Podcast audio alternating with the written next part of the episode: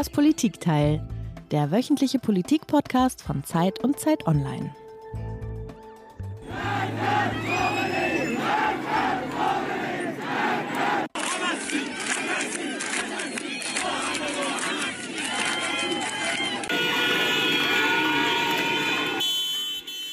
Der Tod einer jungen Frau hat ein ganzes Land in Aufruhr versetzt. Seit Tagen gibt es heftige Proteste gegen das herrschende Regime. Überall im Iran verbrennen Frauen ihre Kopftücher, schneiden sich öffentlich die Haare ab, tanzen auf den Straßen. Das System schlägt brutal zurück. Schon jetzt ist von vielen Toten die Rede. Darüber sprechen wir diese Woche in das Politikteil, dem politischen Podcast von Zeit und Zeit Online. Wir fragen, wer ist eigentlich Mahsa Amini, die junge Frau, deren Tod diese Proteste ausgelöst hat? Warum entlädt sich gerade jetzt so viel Zorn und Frust? Und könnte der Aufstand der Frauen wirklich zu einer echten Veränderung in dieser theokratischen Diktatur führen? Ich bin Tina Hildebrand, ich bin Co-Leiterin der Politikredaktion der Zeit. Und ich bin Heinrich Wefing und ich bin der Co von Tina, also leite ich auch den Politikteil der Zeit. Und zu Gast ist heute eine tolle Kollegin, mit der wir schon häufiger in das Politikteil, dem politischen Podcast von Zeit und Zeit Online gesprochen haben. Zu Gast ist die Mittelost-Korrespondentin der Zeit, die uns jetzt aus Beirut zugeschaltet ist. Herzlich willkommen zurück im Podcast, Lea Frese. Hallo aus Beirut. Hallo Lea, du hast uns ein Geräusch mitgebracht, wie jeder Gast und jede Gästin.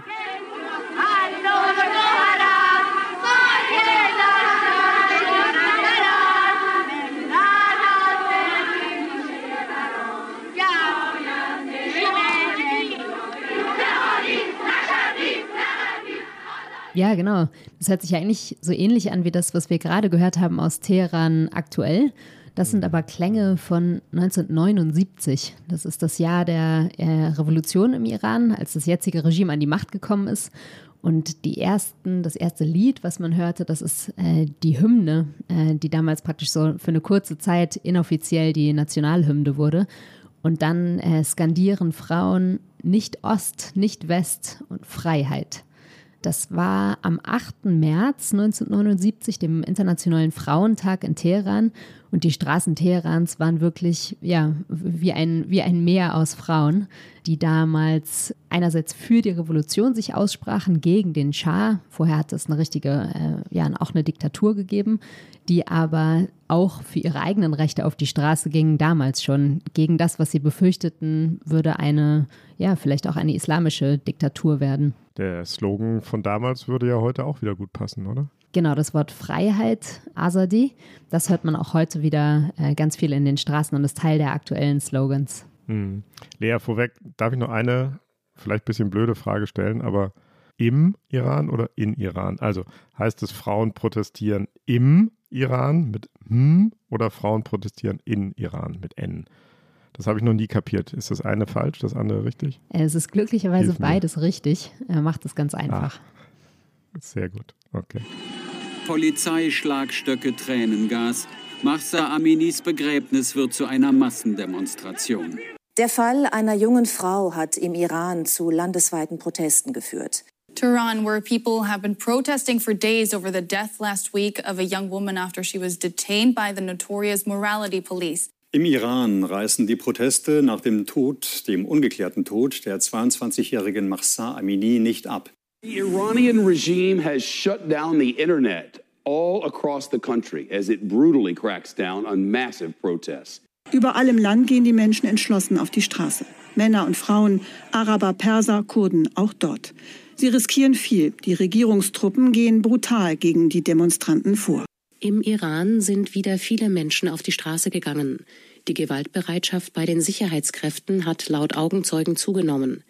Die Organisation Iran Human Rights berichtet, dass mit scharfer Munition auf Demonstrierende geschossen wurde. Lea, lass uns mal über die Frau sprechen, mit der das, was jetzt da jeden Tag zu sehen ist, begonnen hat. Massa Amini. Wer war diese Frau? Massa Amini äh, wurde 22. Äh, sie kam aus einer Kleinstadt äh, im Nordwesten Irans, Sadek.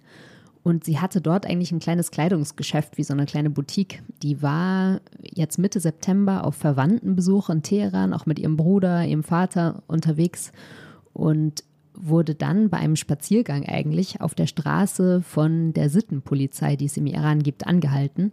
Die ihr sagte, ihr Kopftuch säße nicht richtig, ihre Kleidung sei nicht richtig. Und diese Machsa muss sich furchtbar erschrocken haben, weil sie trug eigentlich an dem Tag, was sie immer trägt, was alle Frauen immer tragen, weite Kleidung, ein Tuch über den, Ko äh, über den Kopf, meistens gedeckte Farben. Und in ihrer Kleinstadt war es nicht so üblich, dass Sittenpolizei unterwegs ist. In Teheran hat sich das aber in den letzten Jahren verändert und die sind ganz viel unterwegs. Und diese Polizisten haben sie einfach mitgenommen.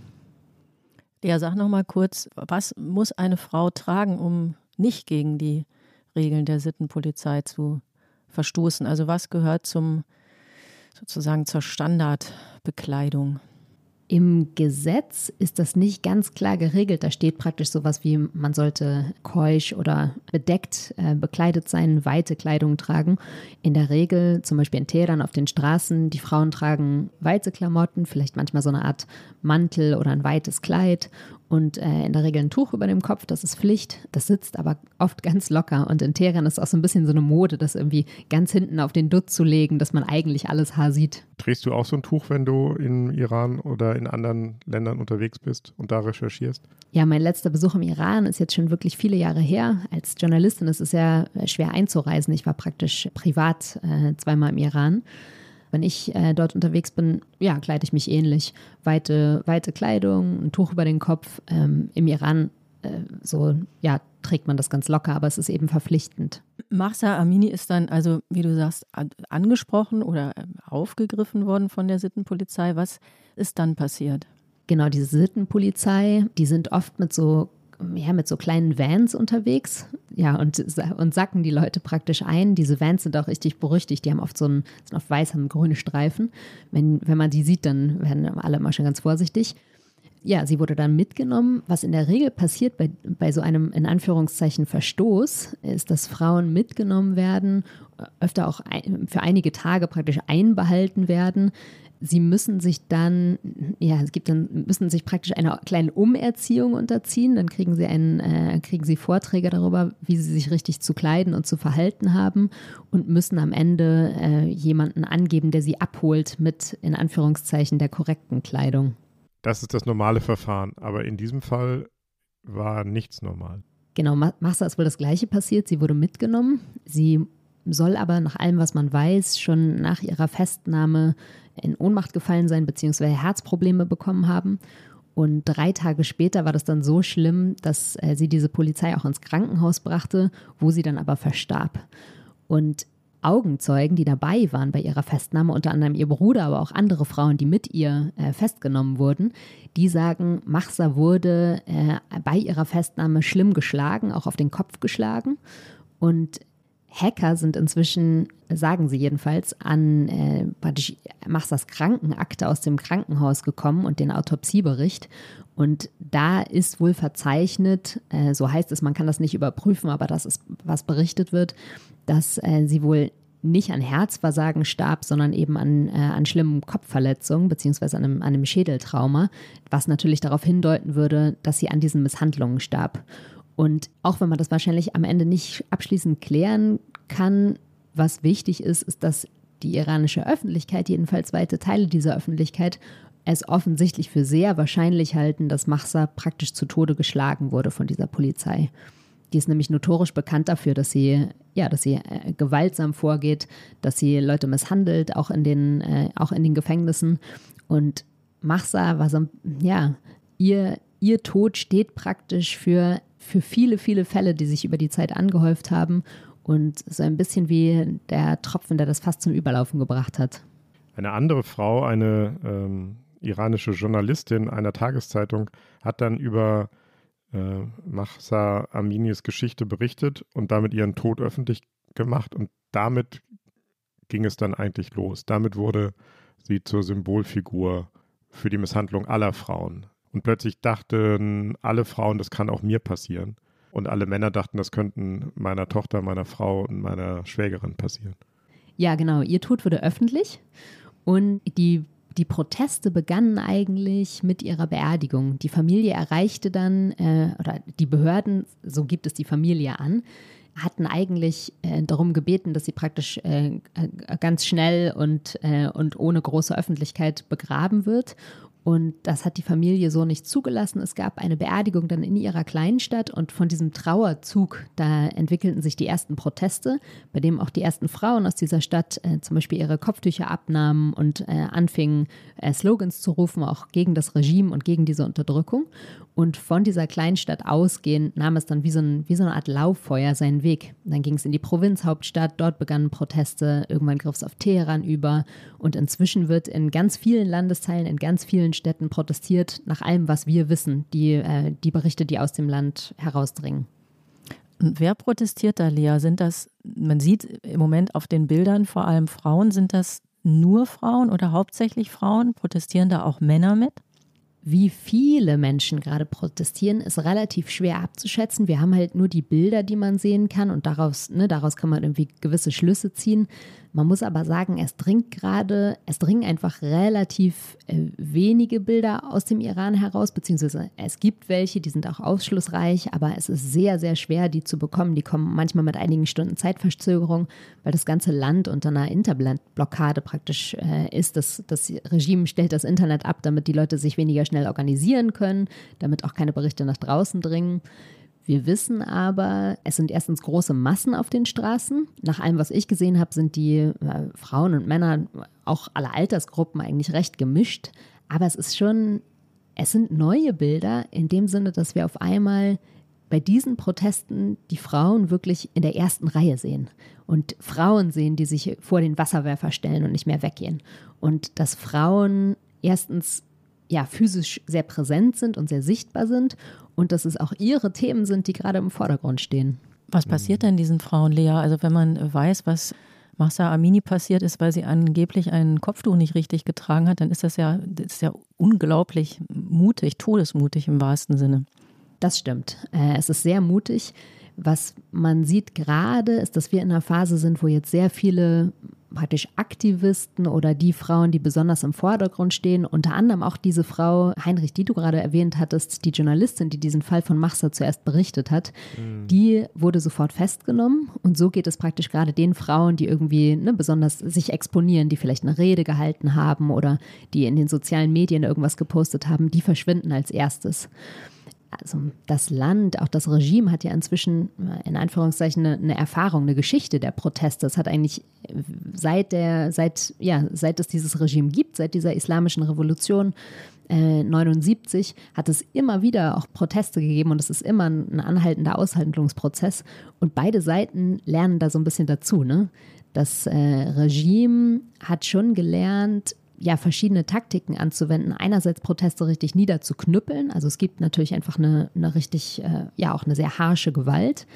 Äh, oft steigert sich das aber so langsam. Also wir sind gerade in der Phase, da werden die ersten festgenommen. Ne? Dann man, man versucht, die Anführer äh, wegzukriegen, damit sich Leute weniger organisieren.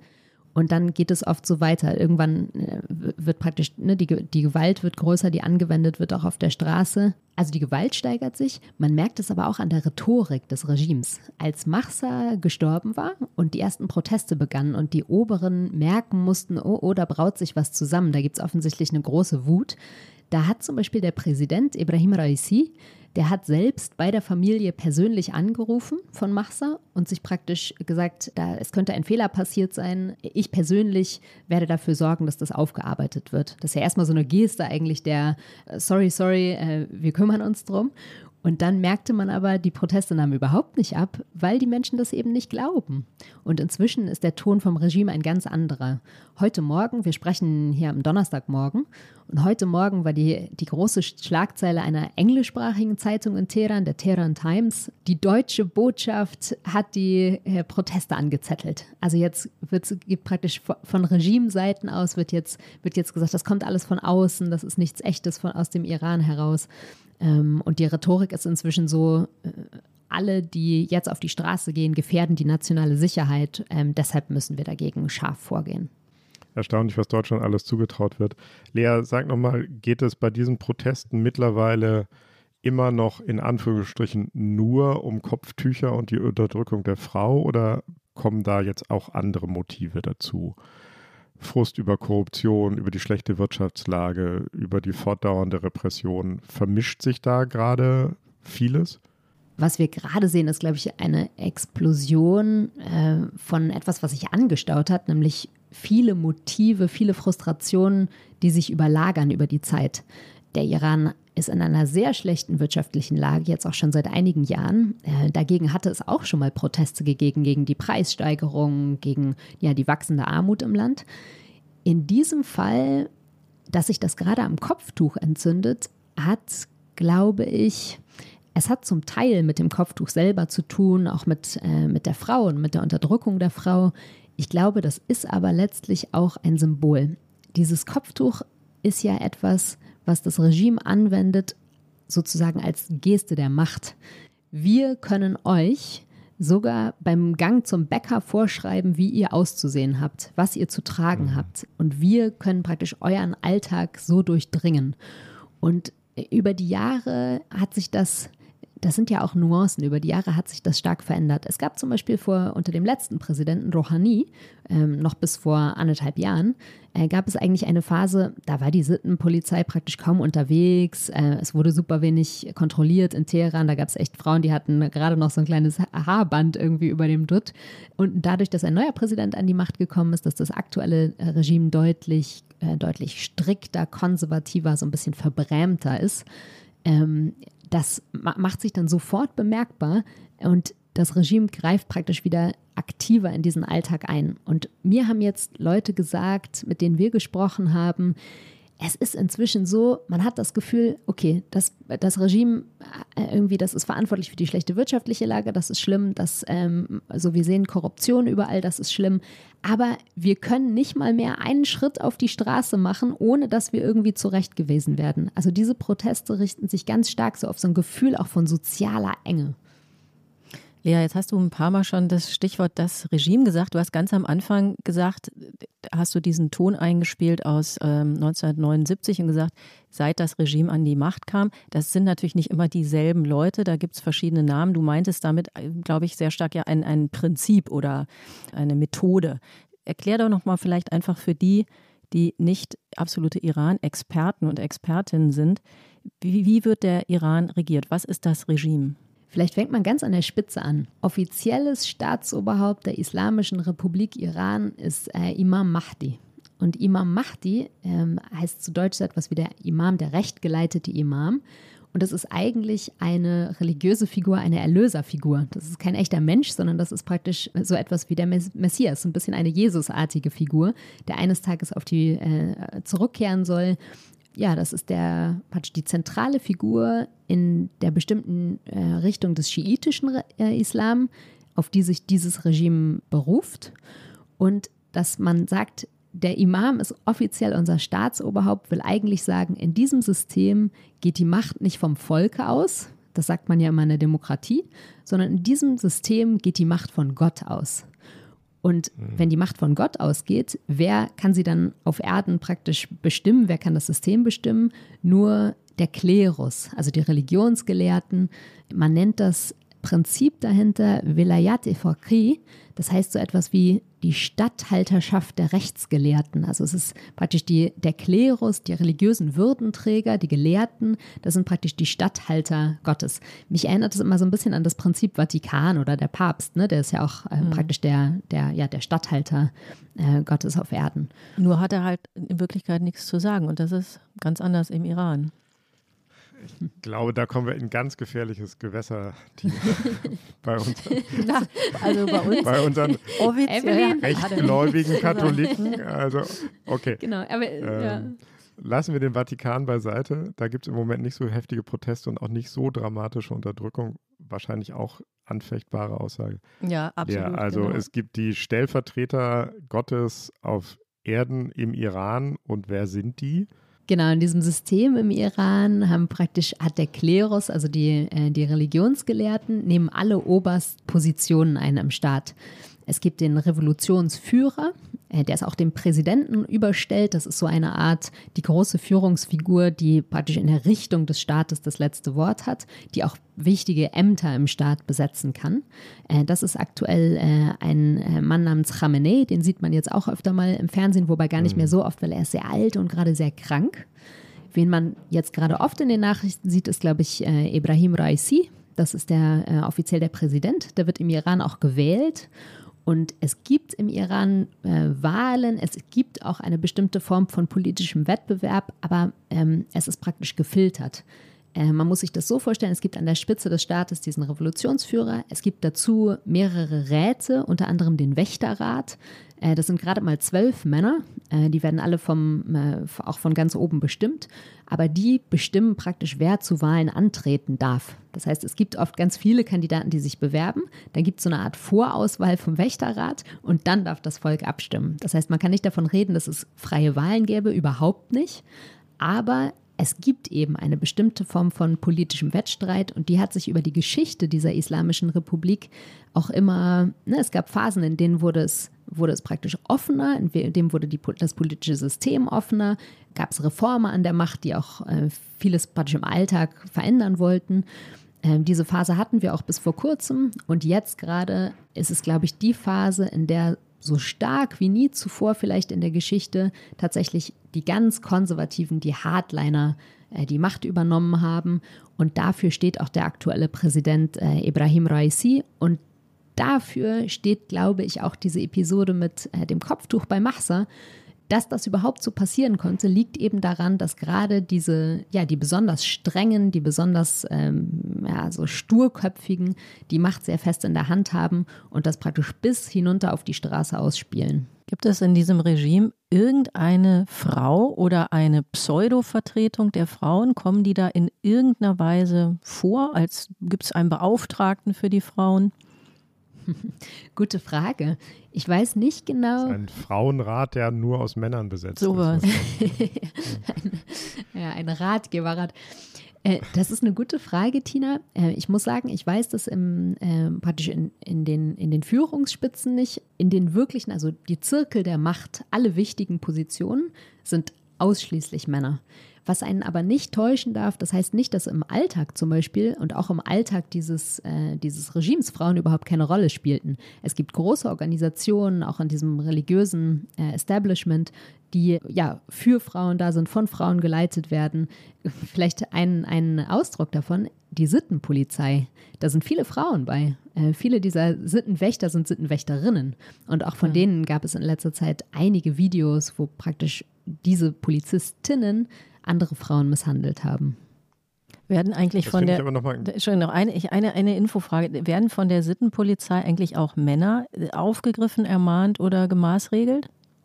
Absolut. Das gilt im Prinzip, auch Kleiderordnung gelten im, gelten im Prinzip für beide Geschlechter. Auch für Männer gibt es Vorschriften, was irgendwie den Bart angeht und, und, äh, und das Gewand. Man kann da auch nicht in Shorts rumlaufen. Aber in der Regel werden Frauen, jedenfalls ist das, was, was mir erzählt wird, auch aus dem Land, in der Regel werden, sind es die Frauen, die zurechtgewiesen und gemaßregelt werden.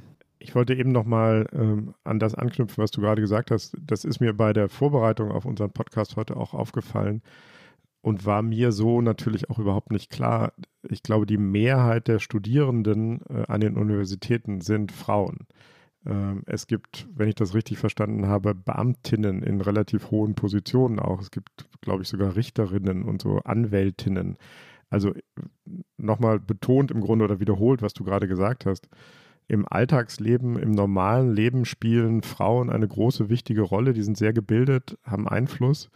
Sie sind nur in der politischen Repräsentation oder der Machtausübung eben komplett ausgeblendet. Absolut. Kann man das so sagen? Absolut. Mhm. Und ähm, ich meine, das, das ist ich will jetzt keinen richtigen Vergleich ziehen, das ist ein schiefes Bild, aber ähm, ich meine, man muss ja auch in, äh, auch in Westeuropa nur ein paar Dekaden zurückgehen. Ähm, und da sah es ja noch ganz ähnlich ja. aus. Da waren ne, da so Frauen, gerade in, auch in der Verwaltung, in ganz äh, in vielen Berufen, lange sehr präsent, aber eben nicht an den Schaltstellen der Macht. Lea, du hast ja gesagt, dass die hm, Regeln sehr viel strenger angewandt, ausgelegt werden als, als früher. In anderen Ländern ist ja, hat es eine andere Entwicklung gegeben. Warum ist das denn eigentlich passiert? Oft ist das ja ein, oft reagieren ja Regime, wenn sie unter Druck stehen mit solchen Repressionen. Ähm, was steckt dahinter? Vielleicht fangen wir mal an wenn man heute im, äh, im Iran lebt, zum Beispiel als junger Mensch, dann hat man natürlich auch in den letzten Jahren die Nachrichten gelesen und man hat zum Beispiel gesehen, was im großen, äh, ja, so im Regional, im größten Feindstaat oder dem größten konkurrierenden Staat, nämlich in Saudi-Arabien, abgeht. Ähm, jetzt aus Westeuropa betrachtet wird es, glaube ich, sieht es oft ein bisschen ähnlich aus. Ne? Zwei Staaten, in denen irgendwie Religion eine große Rolle spielt in der Politik und in der äh, Frauen sich verschleiern mussten, in der Frauen irgendwie äh, eine, eine untergeordnete Position haben. Und in Saudi-Arabien ist ja in den letzten paar Jahren praktisch das Gegenteil passiert. So Frauen, die Position der Frauen oder die sozialen Freiheiten haben sich ganz, ganz stark verändert. Frauen dürfen jetzt Auto fahren, was sie vorher nicht durften. Frauen werden aktiv gefördert, sollen auf den Arbeitsmarkt, die Kleiderordnung fallen. Also in, in Riyadh kann man inzwischen ohne, äh, ohne Kopftuch rumlaufen. Und das ist alles super schnell gegangen. Äh, Lea, nur weil du es gerade gesagt hast, können im Iran Frauen Auto fahren? Ja, im Iran konnten sie immer Auto fahren und aus dem mhm. Iran heraus und ich glaube auch so zum Beispiel auch so in, in, Expertenzirkeln und so hat man immer diese Vorstellung so ein bisschen belächelt, äh, die, die man vielleicht in der breiten zum Beispiel deutschen Öffentlichkeit hat, dass das irgendwie alles das Gleiche sei. Wenn man immer dachte, also Iran, da haben Frauen eine ganz andere Rolle. Ähm, ne? Da ist ganz selbstverständlich, dass man fährt, die klar arbeiten die und so weiter. Das war in Saudi-Arabien immer ganz anders. Und wir sehen, haben jetzt eigentlich eine, äh, so ein bisschen äh, eine Rollentausch äh, gesehen und und ich glaube, ich stelle mir so vor, dass man jetzt in Teheran auch die letzten Jahre gedacht hat, boah, also äh, Saudi-Arabien ist sicher, das saudische Regime ist sicher keines, unter dem man leben möchte, aber ey, da eröffnet sich gerade ganz viel, da werden die sozialen Freiheiten viel größer. Und ähm, da ist jetzt irgendwie zumindest der, der, der Kronprinz, der da jetzt die Macht übernimmt äh, oder übernommen hat, ich meine, äh, äh, wir, wir haben den alle mal in den Nachrichten gesehen, äh, verantwortlich für den Khashoggi-Mord und so weiter. Das ist ein unfassbar autoritäres äh, Regime, das ihm untersteht. Ähm, es ist aber ein junges Gesicht und der spricht ganz, ganz direkt die Jugend an. Der sagt, ne, so ich, ich mache jetzt was für eure Zukunft, ich baue das hier alles um. Das äh, gefällt einem dann überhaupt nicht, wie er es umbaut, aber da passiert was. Und im Iran sehen wir eigentlich so, ja, so ein bisschen äh, das Gegenteil. Und ich glaube, das kann man damit erklären, wie die Macht, die Machtbasis dieses Regimes sich auch verändert hat. Wenn ein, ein, ein Regime, wenn ein oberster Führer zum Beispiel, ein König, was auch immer, wenn der unter Druck steht, dann bleiben ja eigentlich zwei Optionen.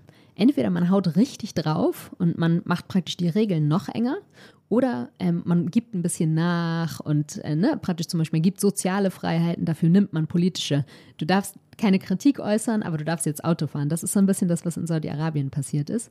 Im Iran, ähm, glaube, also so, wenn man mit Experten spricht, dann schildern die eigentlich so eine Art Machtkonzentration zurück auf so einen ganz engen kleinen Zirkel, also ein kleiner Zirkel der besonders strengen, die jetzt eben so eigentlich so mächtig sind wie nie zuvor, aber eben um den Preis, dass sie ganz genau wissen, eigentlich unterstützen sie, also ihre Auslegung dieses ganzen Systems, unterstützen wahrscheinlich nur ganz wenige in der Bevölkerung.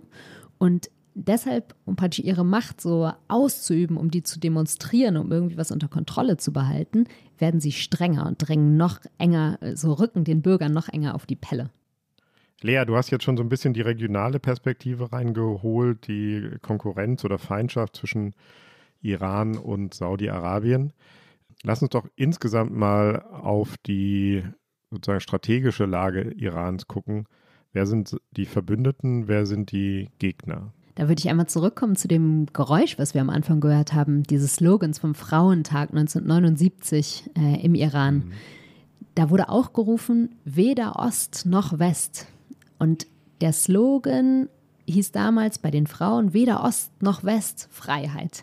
Und das war natürlich in diesem Kontext Kalter Krieg und man musste sich auf eine Seite schlagen und so weiter. Und äh, das alte Schah-Regime war eben ganz, ganz eng, war ja eigentlich von den Amerikanern an die Macht ge ge gebracht worden, auch mit sehr schlimmen Mitteln.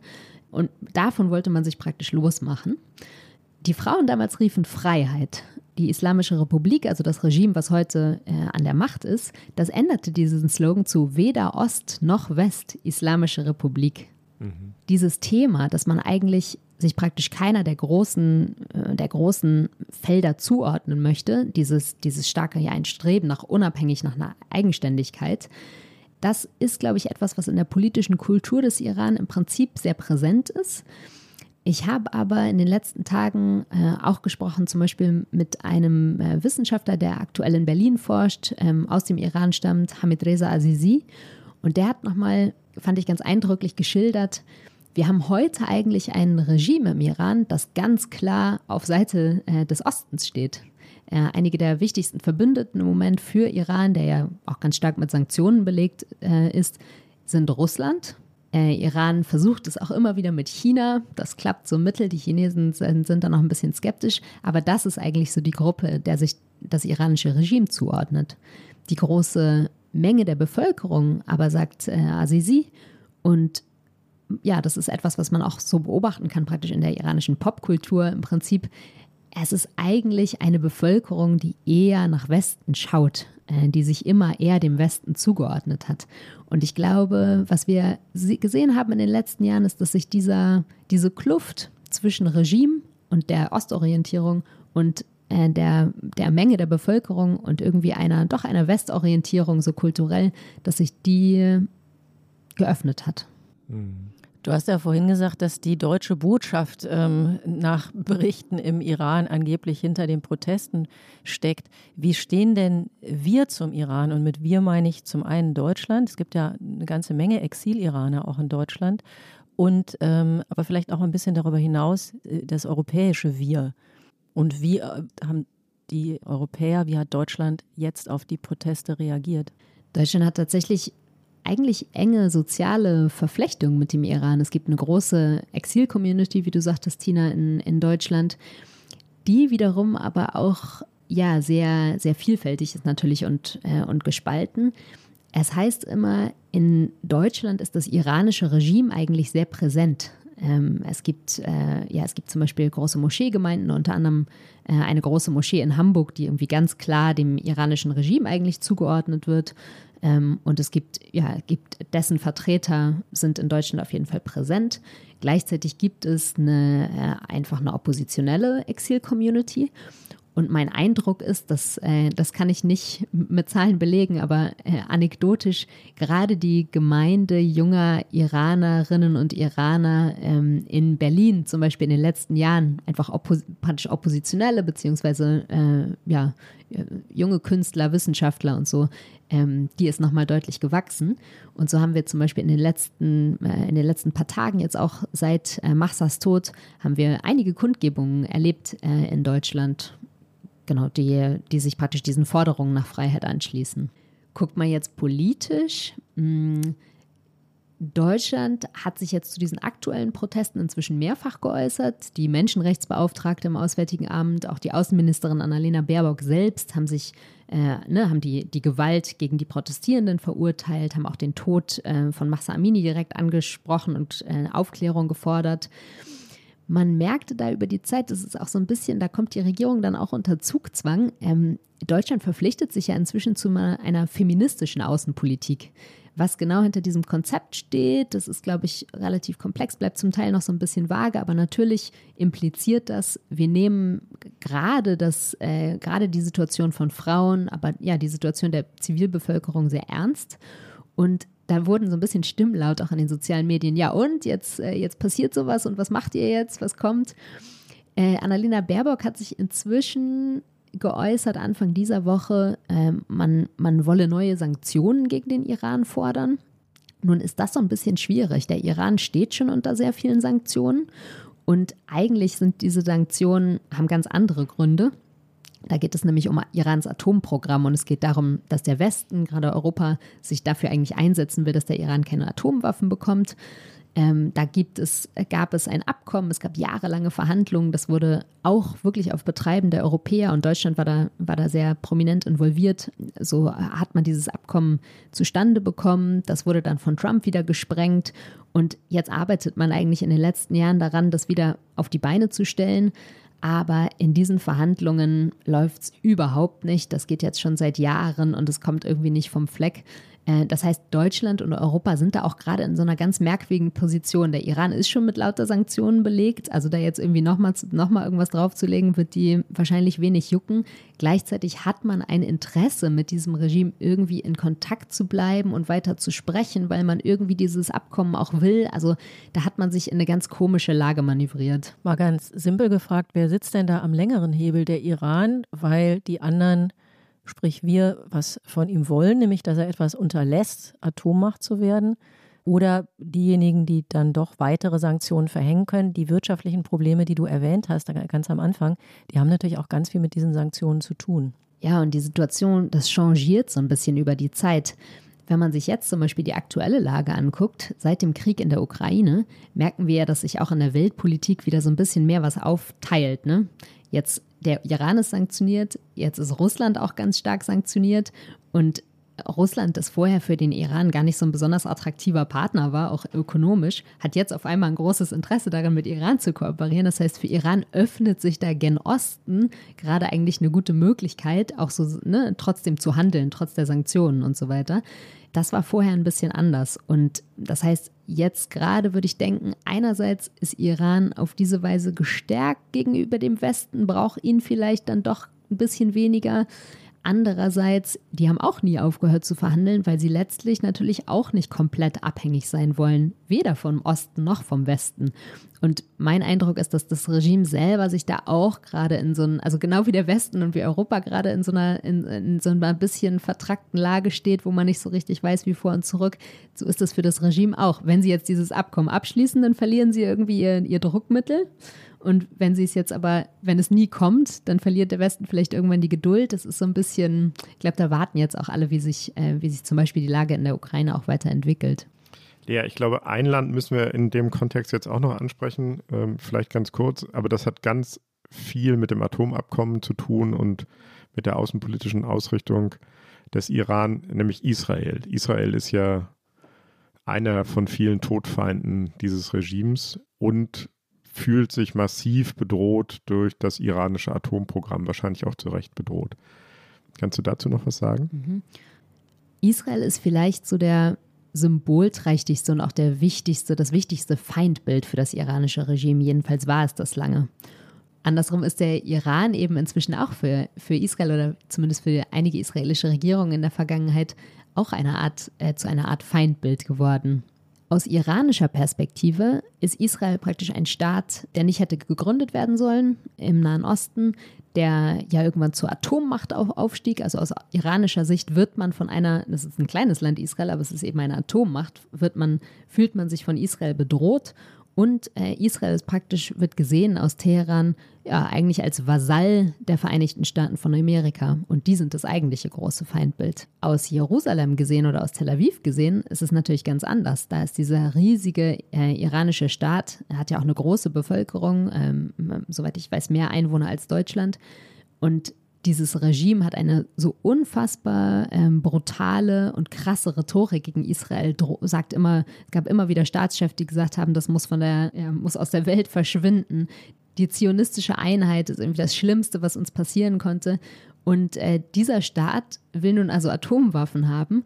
Äh, das muss natürlich aus israelischer Sicht ist das, äh, ist das existenziell und, äh, und eine große Bedrohung.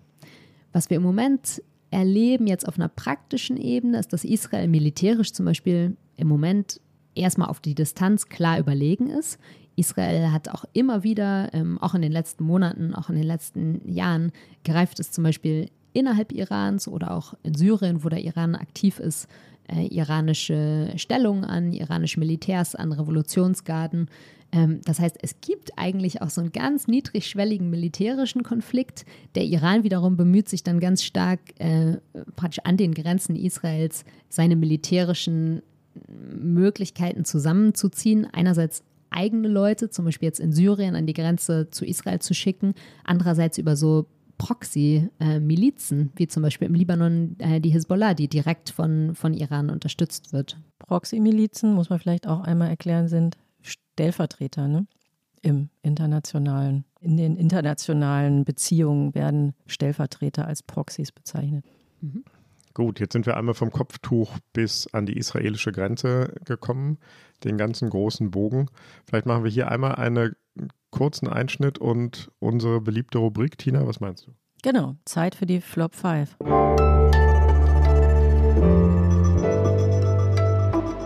Die Flop 5. Lea, Hast du uns, ein, hast du uns Flops mitgebracht? Ich habe heute mal auf Flops verzichtet, weil ich finde, äh, der, der Diskurs zu Iran ist eigentlich immer von, ist von so vielen Stereotypen geprägt, dass man die Auswahl schwer fiel. Ich habe äh, Tops mitgebracht ähm, und jetzt würde ich einfach mal zwei so als ja, stellvertretend nennen für viele. In den aktuellen Protesten, was neu ist, was man sehen kann, ist, dass sich unheimlich viele iranische Stars ähm, so öffentlich äußern und öffentlich diesen, diesen Protesten und den Forderungen nach Freiheit anschließen. Und das ist etwas, was man so vorher nicht gesehen hat, weil die Leute natürlich ihre eigenen Karrieren äh, ruinieren. Eine davon ist äh, Katayun Rehai, eine Schauspielerin, äh, die hat in einem Instagram-Post ihren, ihren Hijab, ihr Kopftuch abgenommen und dann haben es ihr viele nachgemacht, schon in den ersten Tagen nach Mahsas Tod. Ja, es ist irgendwie symbolisch, aber es ist natürlich total wichtig, weil es den Leuten Mut gibt, wenn man das Gefühl bekommt, man steht zusammen, wir sind nicht alleine und da riskieren auch andere was, nicht nur ich. Kommt denn dann auch die Sittenpolizei, wenn Stars sowas machen oder schrecken die davor zurück? Die kommt bestimmt. Ähm, ich weiß nicht, ob die nach Hause kommen würde. Ich weiß zum Beispiel nicht, was jetzt dieser Schauspielerin passiert ist. Das müsste man mal schauen. Es gab jetzt mehrere Schauspielerinnen und Schauspieler, aber die sich öffentlich geäußert haben und deren, äh, deren Filme dann einfach oder deren TV-Serien jetzt einfach sofort abgesetzt wurden. Also es gibt jetzt mhm. einfach, äh, ja, gibt ein neues Fernsehprogramm im Iran. Irgendwo habe ich gelesen, dass auch im Kino oder dass überhaupt äh, TV- oder Kinowerbung verboten sein soll, in der Frauen auftauchen. Auch das wäre ja irgendwie eine weitere Verschärfung. Okay, aber du überrascht uns mit Tops, das finde ich super. Keine Flops, Tops. Diesmal hast du noch einen zweiten Top. Genau, der zweite ist äh, Ali Karimi, ein Fußballprofi, der auch mal bei Bayern München gespielt hat. Ähm, und der hat gepostet auf Twitter, äh, fürchtet euch nicht vor starken Frauen. Vielleicht werdet ihr den Tag erleben, an dem sie euch schützen. Sie eure Armee sind, sie eure, euer Schutzschild werden. Und äh, der hat dafür natürlich auch vom Regime ganz harsche Kritik bekommen, aber auch das äh, war irgendwie ein Akt, den sieht man gerade viel. Die echt mehrere Spieler aus dem Fußballnationalteam haben sich solidarisch gezeigt. Ähm, ja, äh, große Sportler und Schauspieler und so haben natürlich einen, einen großen, äh, einfach einen großen Stellenwert auch im Iran. Und das ist echt was, wo man sieht, boah, das ist so, das durchdringt die ganze Gesellschaft gerade. Lea, das ist ein super Übergang. Das war nicht nur eine Überraschung auch für uns Hosts, dass du äh, Tops dabei hast und keine Flops, sondern das ist auch eine super Überleitung zu unserer letzten Leitfrage, so für das letzte Drittel. Wie geht es jetzt eigentlich weiter? Und als wir uns vorbereitet haben auf den Podcast, da habe ich mich erinnert, dass vor vielen, vielen Jahren mal ein amerikanischer Thinktanker ähm, erzählt hat in so einer Runde, in der ich auch saß, wenn er so ein magisches Glöckchen hätte oder einen Zauberstab und den einsetzen könnte, um nur ein, über einem einzigen Land oder in einem einzigen Land dafür zu sorgen, dass da Freiheit, Gerechtigkeit und Demokratie herrschen, dann würde er ohne zu zögern und ohne Nachdenken, seine erste Wahl stünde so total fest, nämlich der Iran. Und da würde er gerne äh, den Zauberstab einsetzen. Und zwar aus mehreren Gründen. Zum einen, weil das ein ähm, ja eigentlich total reiches Land ist, mit Bodenschätzen gesegnet. Heute würde man vielleicht bei fossilen Brennstoffen eher sagen, ähm, verflucht, aber egal, jedenfalls potenziell ähm, rohstoffreich, eine sehr, sehr gebildete Bevölkerung, ähm, eine uralte Kultur plus sein Gedanke war, wenn, wenn Iran, wir haben gerade ja über die Freunde und Feinde gesprochen, wenn Iran eine freiheitliche Demokratie würde, dann würde sich auch in der Region möglicherweise sehr viel verändern. Du hast gesagt, dass sie in Syrien eine große Rolle spielen, im Irak spielen sie eine große Rolle, die Feindschaft zu Israel und Saudi-Arabien. Also da war eine ganz große Hoffnung auf den Zauberstab. Wir wissen, es gibt keine Zauberstäbe, äh, weder im Alltag noch in der Politik. Ist an dieser Einschätzung was richtig? Wenn sich im Iran was fundamental verändern würde, dann hätte das massive Auswirkungen auf die ganze Region? Ich äh, teile die Einschätzung nicht ähm, und hätte dem Thinktanker vielleicht drei Sachen dazu gesagt. Äh, mhm. Die erste wäre, gerade von einem Amerikaner, ähm, die Vorstellung eines Zauberstabs ähm, und dass man irgendwie einem anderen Land was bringt, äh, das hat sich, glaube ich, einfach, ich glaube, davon sollte man einfach generell Abstand nehmen. und ähm, das, ich glaube, der, gerade der Iran steht dafür. Der Iran hatte zum Beispiel einen, äh, vor einigen Dekaden einen, einen frei gewählten äh, Premier bzw. Präsidenten. Es gab irgendwie eine, mhm. eine Regierung, die eigentlich auf einem guten Weg war unter einem Mann, der äh, mit dem Namen Mossadegh. Und es war die CIA, es waren die Amerikaner, die ihn beiseite geräumt haben, ähm, getötet haben damit der Schah an die Macht kommen konnte. Das mal vorweg gesagt. Und das ist etwas, was mhm. zum Beispiel in der iranischen, auch nicht nur in der politischen, sondern also im kollektiven Gedächtnis äh, total präsent ist und was die Leute wissen. Das bringt uns aber auch zu dem, was gerade diese Proteste sind und was die ausmachen. Ähm, wenn man jetzt guckt, was das Regime sagt, heute Morgen, wie gesagt, Titelseite Tehran Times, die deutsche Botschaft steckt hinter den Protesten. Was man von Regimeseite inzwischen ein, als sehr effektives Mittel benutzt hat, ist, dass man sagt, es kommt immer von außen. Das ist immer von außen. Mhm. Irgendwer will euch betrügen, äh, vertraut uns, nur wir stehen für euch und so weiter. Das heißt, die Rhetorik hat sich da auch umgekehrt und ich glaube, ähm, ja, es gibt, es hat reale Einflussnahme gegeben von außen in der Vergangenheit, aber heute ist das eben auch eine Rhetorik, um, um echte echtes Bestreben nach politischer Veränderung zu diskreditieren.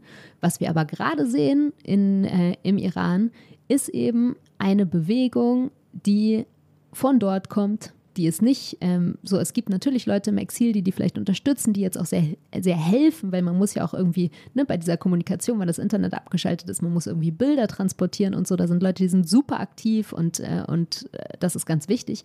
Aber das hier sind Proteste, die kommen von vor Ort. Es sind die Leute vor Ort, die Risiken eingehen und die Mut zeigen. Das Zweite, was ich einwenden würde bei der Zauberstabtheorie, ja, ich glaube, der Iran hat einen großen, auch sehr schlechten Einfluss in vielen Ländern, äh, in vielen seiner Nachbarländern, in vielen Ländern der Region, versucht zum Teil Staaten zu unterwandern. Ich meine, ich bin hier im Libanon, da, da sieht man das ganz äh, praktisch das, das Paradebeispiel dafür. Hier hat äh, der Iran eine Miliz ja, aufgezogen, groß gemacht, die hier wirklich das Staatswesen unterwandert hat. Und das sieht man auch im Jemen und in anderen Ländern und das ist das destabilisiert.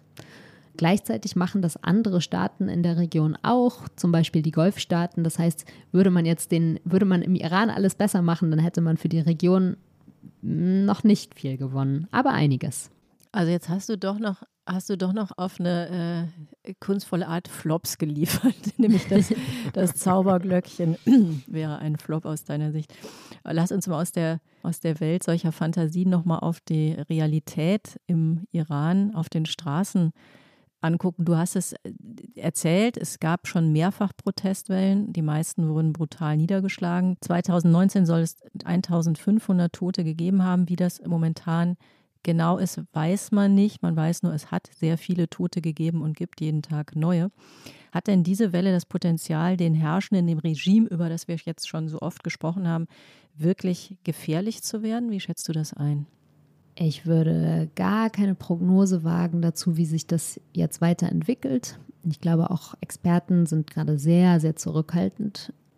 Es ist wahrscheinlich, ich meine, dieses Regime ist jetzt einige Dekaden alt. Ähm, man sieht ganz klar die Schwächen, die es hat. Auch, dass es sich in so eine, ja, es ist inzwischen einfach sehr von Korruption durchdrungen zum Beispiel. Und das wissen die Leute auch. Das ist, glaube ich, ein ganz wichtiger Faktor, der die Leute auch, äh, der die Leute umtreibt. Das heißt, das Regime ist gleichzeitig so, es, es hat auf jeden Fall große Schwächeerscheinungen. Andererseits je länger so ein Regime da ist und je strikter es, äh, es seine Macht auch ausübt, desto weniger Raum bleibt natürlich auch für Opposition, für alternative Ideen, auch für alternative äh, ja, Menschenstrukturen, die sich praktisch nicht nur sammeln könnten, sondern dem auch eine Art, eine Idee für eine andere Zukunft entgegenstellen könnten.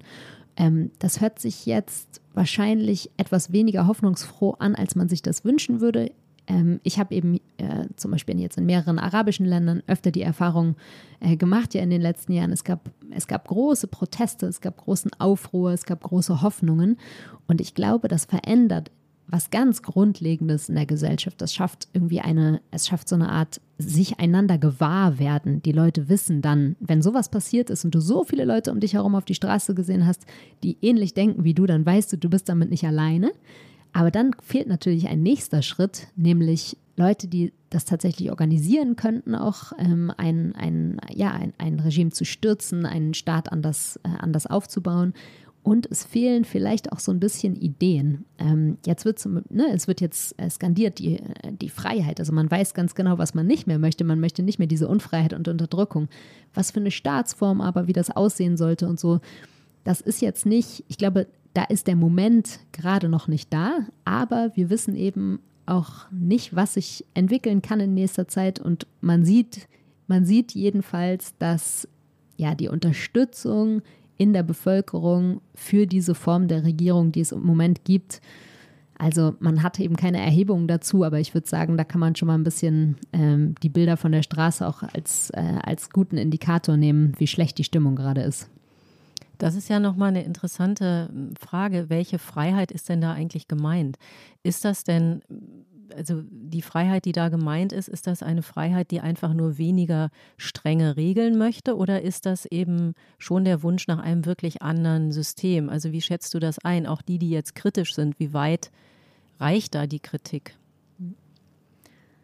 Auch das changiert, glaube ich, über die Zeit. Ähm, ich glaube, viele, viele Leute würden wahrscheinlich sagen, wir wollen eigentlich ein anderes System. Aber natürlich wissen Leute auch, ne, wie, wie, wie schnell kann das gehen, was kann das sein und so. Da, da, da gibt es eine Art, ja, vielleicht auch eine Art Vakuum, ähm, was an die Stelle treten könnte. Und dann hat man gesehen, klar, wenn jetzt erstmal, ne, das, so, so eine, eine Führung kann ja auch Druck rausnehmen, indem es praktisch ähm, sich so ein bisschen zurückhält, vielleicht ein paar neue soziale Freiheiten einrichtet. Siehe Saudi-Arabien, da haben wir ja schon drüber gesprochen. Ich denke, der Wunsch ist im Prinzip nach einer ganz anderen Führung. Ähm, es würde wahrscheinlich aber im Alltag schon auch ein bisschen hm, Erleichterung schaffen, wenn einfach diese strikte Umsetzung zum Beispiel dieser, dieser Sitten in Anführungszeichen äh, nicht, mehr, nicht mehr so eingehalten würde. Aber was aus den Protesten spricht, ist auf jeden Fall ein Wunsch nach profunder Veränderung. Und hier geht es, glaube ich, nicht darum, wie, wie eng jetzt ein Kopftuch geschlungen werden soll, sondern da geht es eigentlich darum, boah, wir, wir, wir wollen so, wir wollen als Volk nicht so gegängelt werden. Hm. Du hast gesagt, dass das auch eine so eine kollektive Erfahrung sein kann, aus der man auch Kraft ziehen kann, auch für die Zukunft. Aber das Gegenteil ist ja auch denkbar. Wenn man sieht, eigentlich sind es so viele, wir sind so viele, das Volk ist sich einig. Wenn das jetzt scheitern sollte, dann stürzt das ja möglicherweise auch das ganze Land in eine tiefe Depression. Man kann sich eben doch nicht durchsetzen. Ähm. Das sind aber, glaube ich, immer Wellenbewegungen. Ähm, also mm. so, der Iran hatte ja wirklich ne, hat immer wieder so, so Proteste gehabt.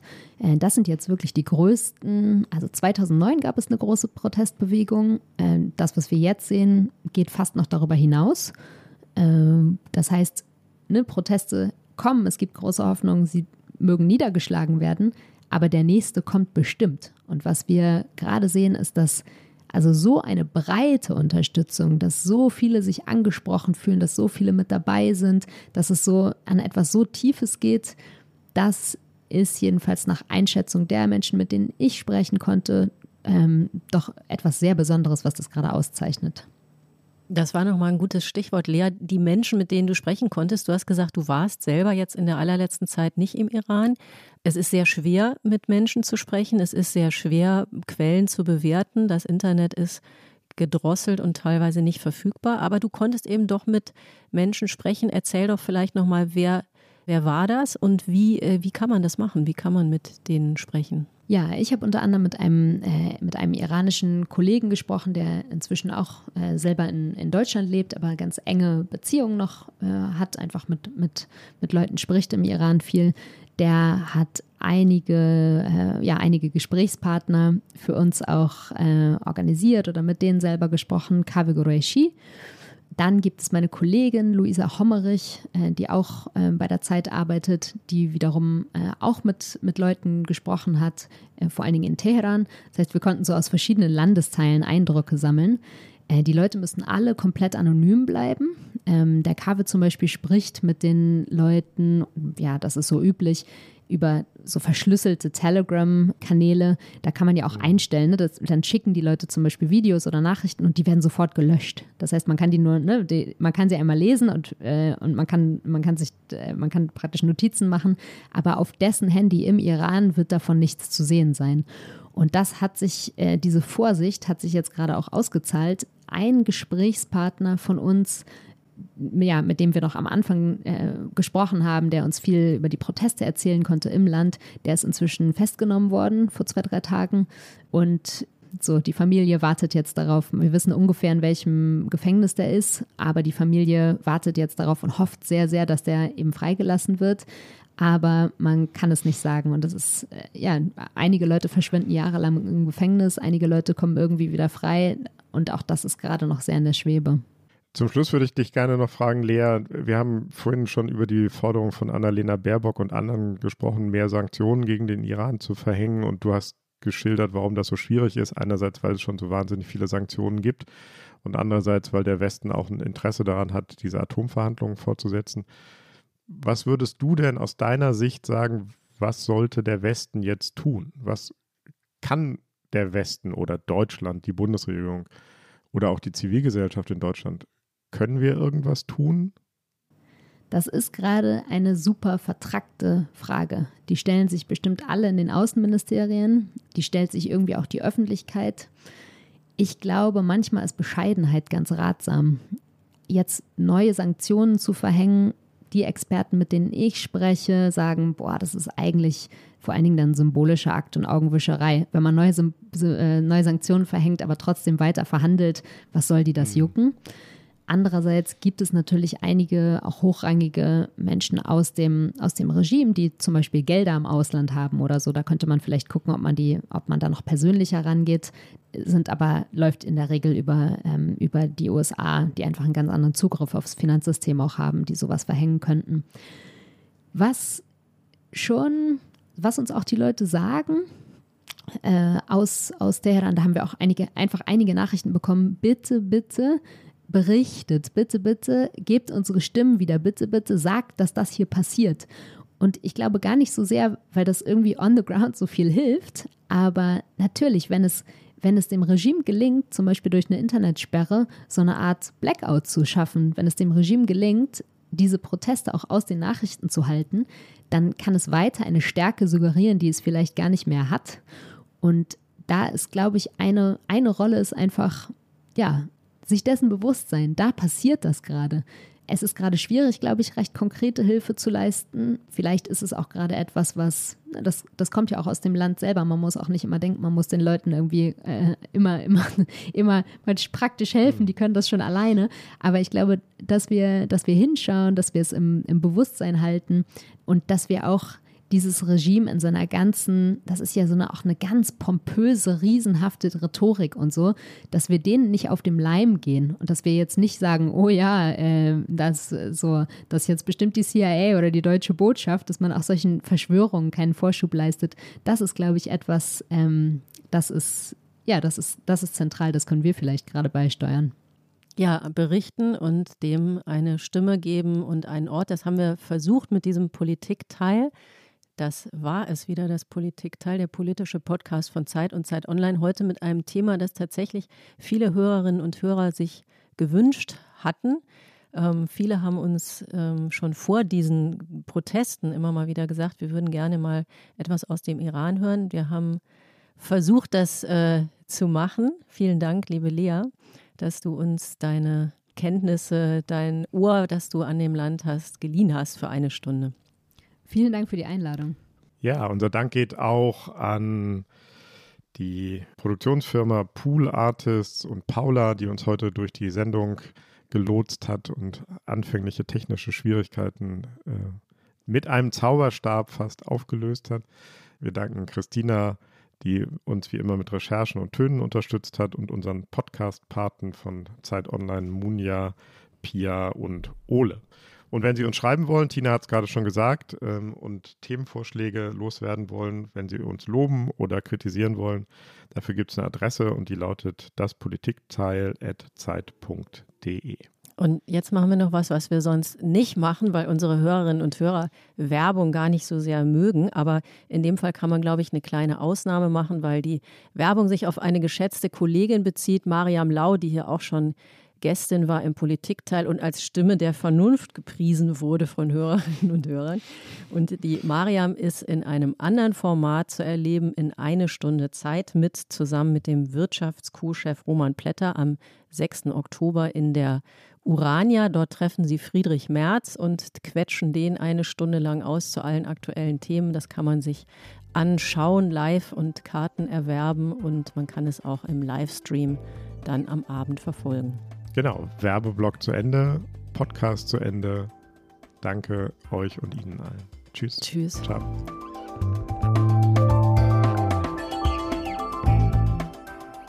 Das Politikteil ist ein Podcast von Zeit und Zeit Online, produziert von poolartists.de.